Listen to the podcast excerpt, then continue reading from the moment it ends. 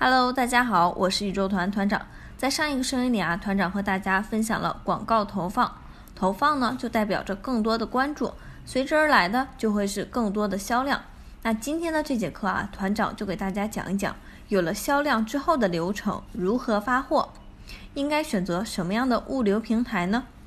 首先，团长和大家聊一聊跨境电商物流的几种形式，分别是商业快递、邮政小包、专线物流和海外仓。大概百分之七十的中国出口跨境电商包裹都是通过邮政系统投递的，而中国邮政占据百分之五十左右。那商业快递呢，是包括比如 UPS、FedEx、DHL 这种。这种形式主要的特点是时效性有所保证，丢包率低，而且啊它的跟踪信息准时，但是物流成本很高。还有就是，如果涉及到出口清关，需要电商在国外有进口商资质。更重要的是。国际商业快递的服务模式是门到门，更适合 B to C 的跨境电商销售一些价格高、利润高、体积小的产品。邮政物流呢，也就是大家常说的邮政小包，它的优势啊，除了范围广以外，价格便宜也是一大特点。它的缺点呢，也非常明显，它时效性比较差，服务水平也比较差。这种呢，是比较适合产品体积较小、卖价和利润空间较小。服务要求不高、时效要求不高的快递，那专线物流呢？一般通过海运、航空包仓等方式将货物运输到国外，再通过合作公司进行派送，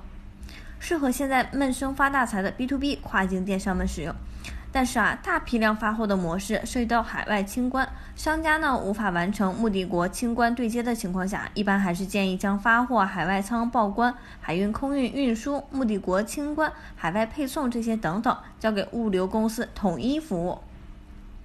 那海外仓呢，是和专线物流模式是有点相似的，这个是指为卖家在销售目的地进行货物仓储分拣。包装和派送的一站式控制与管理服务，这种模式呢适合 B to C 的畅销品销售。那对于我们卖家来说，哈，跨境电商到底有哪几种发货的方式呢？第一种啊是平台发货，比如说亚马逊官方大力推荐的 FBA FBA 是 Fulfillment by Amazon 的缩写，简单一点的理解啊就是亚马逊物流。由亚马逊来提供仓储、拣货、打包、派送与退货处理的一条龙式物流服务。第二种呢是自发货，比如说 wish 这样的平台，基本上就是自发货，也就是咱们卖家自己来进行发货，比如常用的易优宝专线挂号等等。第三种呢就是有一些平台，比如 Lazada、Shopee 和 Kilimall，他们在国内呢是有自己的仓库的，所以咱们可以把货发送到平台的仓库就可以了。那另外有一种模式呢，之前团长讲过的无货源一件代发，以及有些做独立站的小伙伴可以直接联系幺六八八这种平台上的供应商帮忙一件代发的。那从省事的角度来说哈，无货源一件代发的模式肯定是最方便便捷的。